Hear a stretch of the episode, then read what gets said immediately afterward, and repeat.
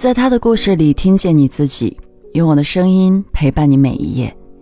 嗨，这是由喜马拉雅和网易人间一起为你带来的女性故事电台，我是为你讲故事的晨曦。今天要和你分享的是陪酒女郎的罗曼蒂克消亡史。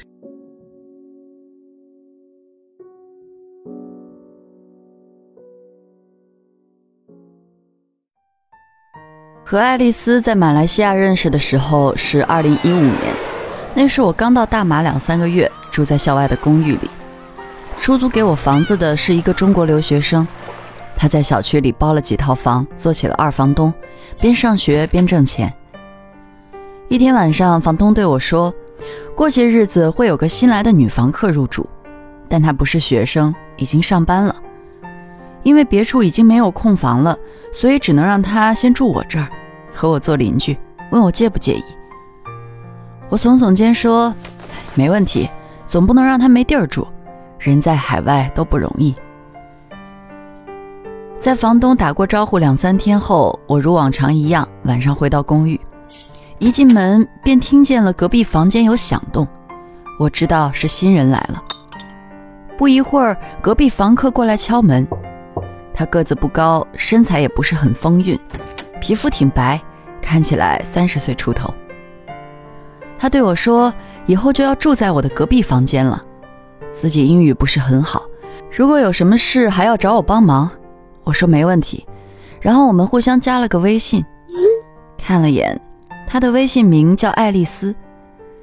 那时我只知道他刚来马来西亚不久，没有工作，想在这儿找一份工作。和爱丽丝逐渐熟悉后，交流自然也多了起来。我发现她平日做事还挺冲动，比如在买菜时，爱丽丝看见了羊肉就想到了羊肉汤，看见了牛肉就想糟牛肉，结果买了一大堆的菜回家，当然是吃不完的。我委婉提醒她说，以后买菜悠着点，不然很浪费。她总是略带不好意思地说，看见好的东西就会买。当时不会想太多，事后也觉得不应该，但是时常就是控制不了自己。现在想来，这大概也是导致她和第一个马来西亚男人感情悲剧结局的因素之一。爱丽丝的英文基本为零，初到大马，凡是要用英语交流的时候，都需要我帮忙。作为回报，她时不时也会做一些拿手的家乡菜给我吃。尤其是有道红酒糟牛肉让我印象深刻。有一次我开玩笑说他手艺那么好，不会以前是开餐馆的吧？爱丽丝说以前在老家还真是经营小吃铺的。我说那不是挺好的吗？为什么要来国外找工作呢？他轻叹一口气，想说什么，但最终又没说出口。我想他应该是有什么难言之隐，也就没再继续问下去。半个月后，爱丽丝说她找到工作了。我问在哪儿，她说就在我们公寓边上的酒吧陪酒。我的第一反应是，为什么她要去做这个？但转念一想，每个人都有选择生活的权利，在异国他乡谋生不易。于是我笑着对她说：“那就好好努力吧。”陪酒女郎的作息时间通常和日常工作颠倒。爱丽丝一周六天，总是白天睡觉，等晚上在我到家之前，她已经打扮妥当，出门上班去了。有时上班前，她会发微信跟我说做好了饭，让我回家热热自己吃。不管是信息还是食物，都让我感到温暖。经常深夜两三点，爱丽丝才会收工。有时候酒喝多了，就跌跌撞撞的进家，走路不稳时就会撞在我的房门和墙上。我租住的是单人间，墙壁是用三合板隔出来的，声音很大。第二天如果能见到他面，我就会和他说这事儿。可他除了酒后失忆，就是连声的道歉。不知是陪酒不易，还是思念家乡，爱丽丝开始对酒精产生了依赖。就算在不工作的日子，也会独酌。他常邀我一起，我不忙时也会陪他喝上两杯。我们一边喝着，一边天南海北的聊。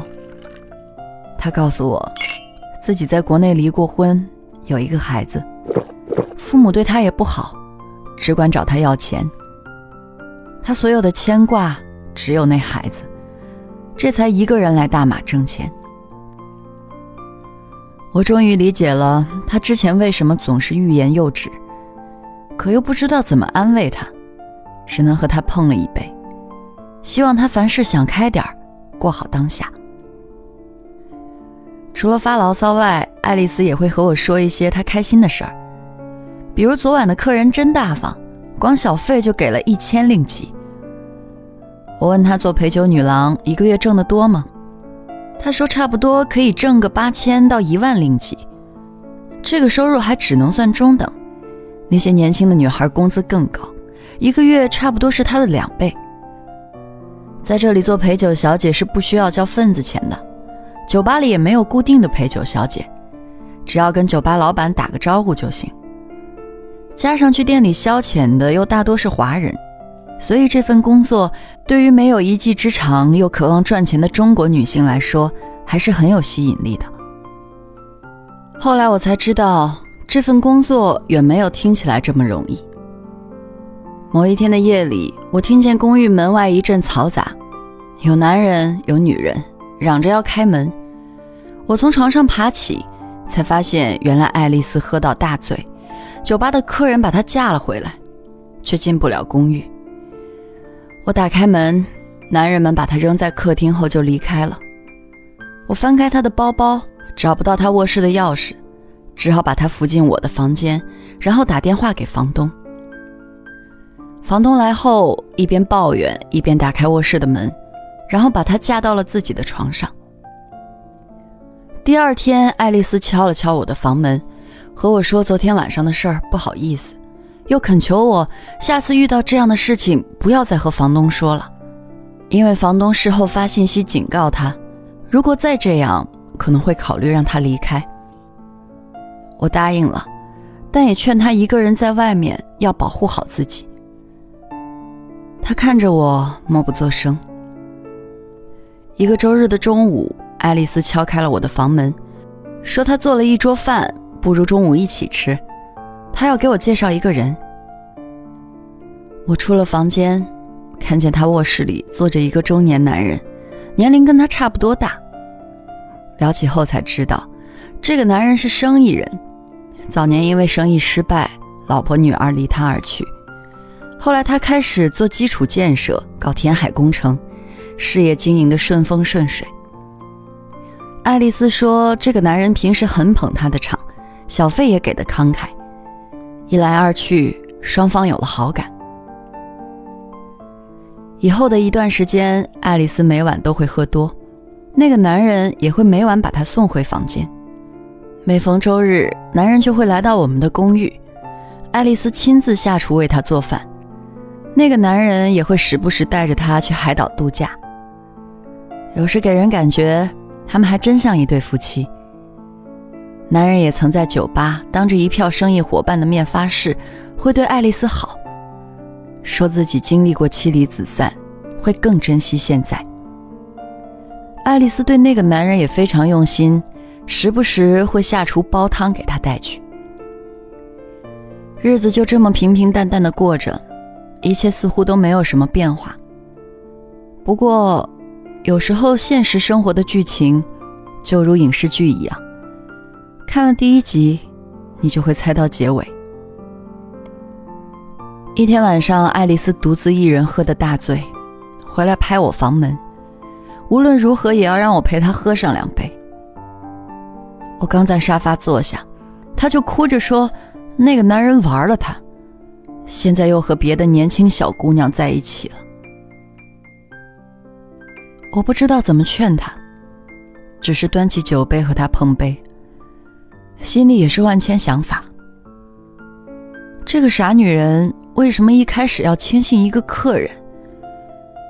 可能她在异国太不容易了吧，所以才会那么迫不及待的去相信一个甜言蜜语的男人。这些想法交织在一起，我竟也说不出话来。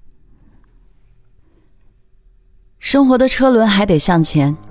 爱丽丝在国内的孩子和父母还等着她的汇款，所以虽然感情受到打击，但是日子终究还得过，钱还得挣。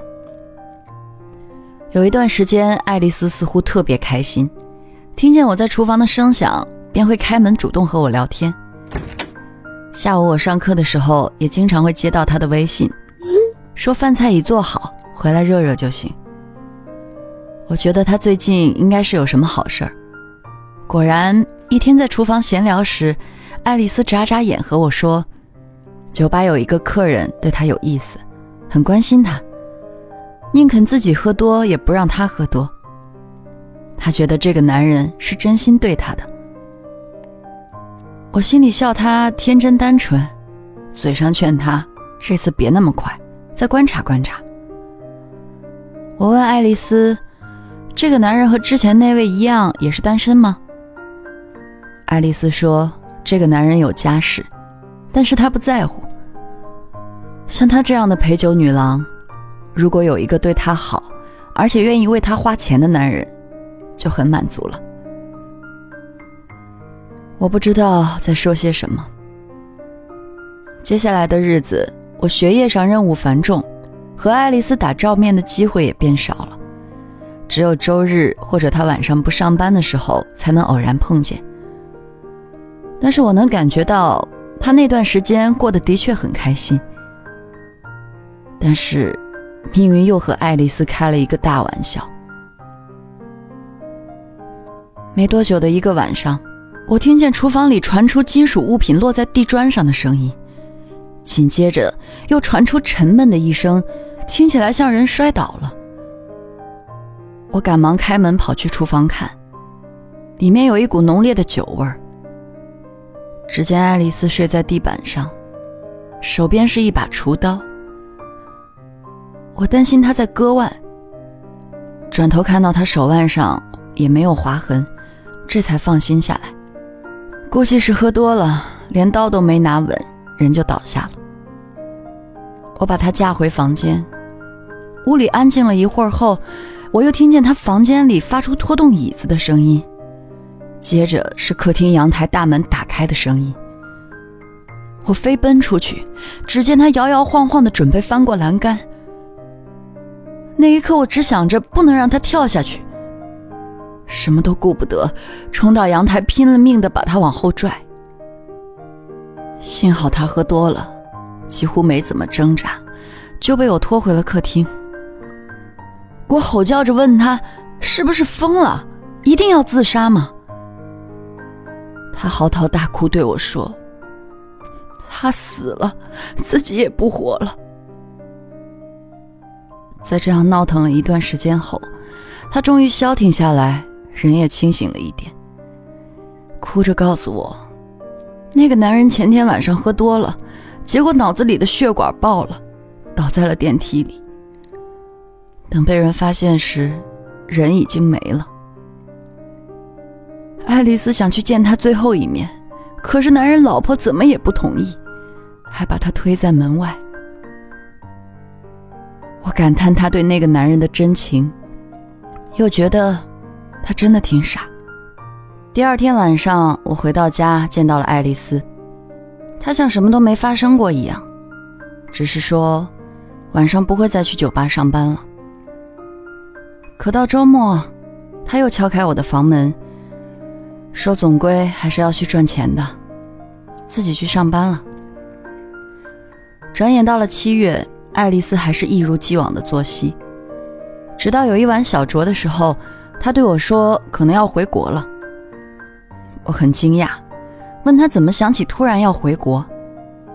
她卷起裤子和袖子给我看，小腿和胳膊青一块紫一块的，说这是和其他陪酒小姐打架了，老板也不帮着，还在旁边看热闹。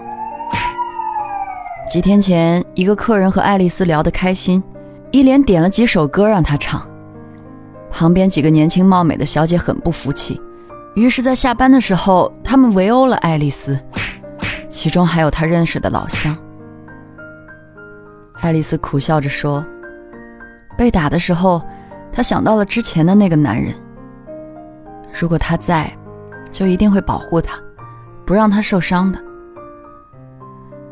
加上被打的事也在圈子里传开了，在酒吧是待不下去了。想想实在没有意思，不如回去吧。我对爱丽丝说：“支持她的决定。我觉得回国对她来说是有好处的。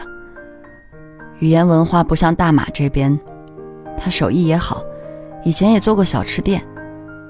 回去慢慢来，一定好过在马来西亚。”他点了点头。告别的那一天，我帮他把行李送到了公寓的大厅，华人司机已经在大厅等他了。我们拥抱了一下，互道告别。今天的故事就分享到这儿，感谢你的收听，欢迎在音频下方留下你的感受和故事，与千万姐妹共同成长，幸福相随。我是晨曦，下期见。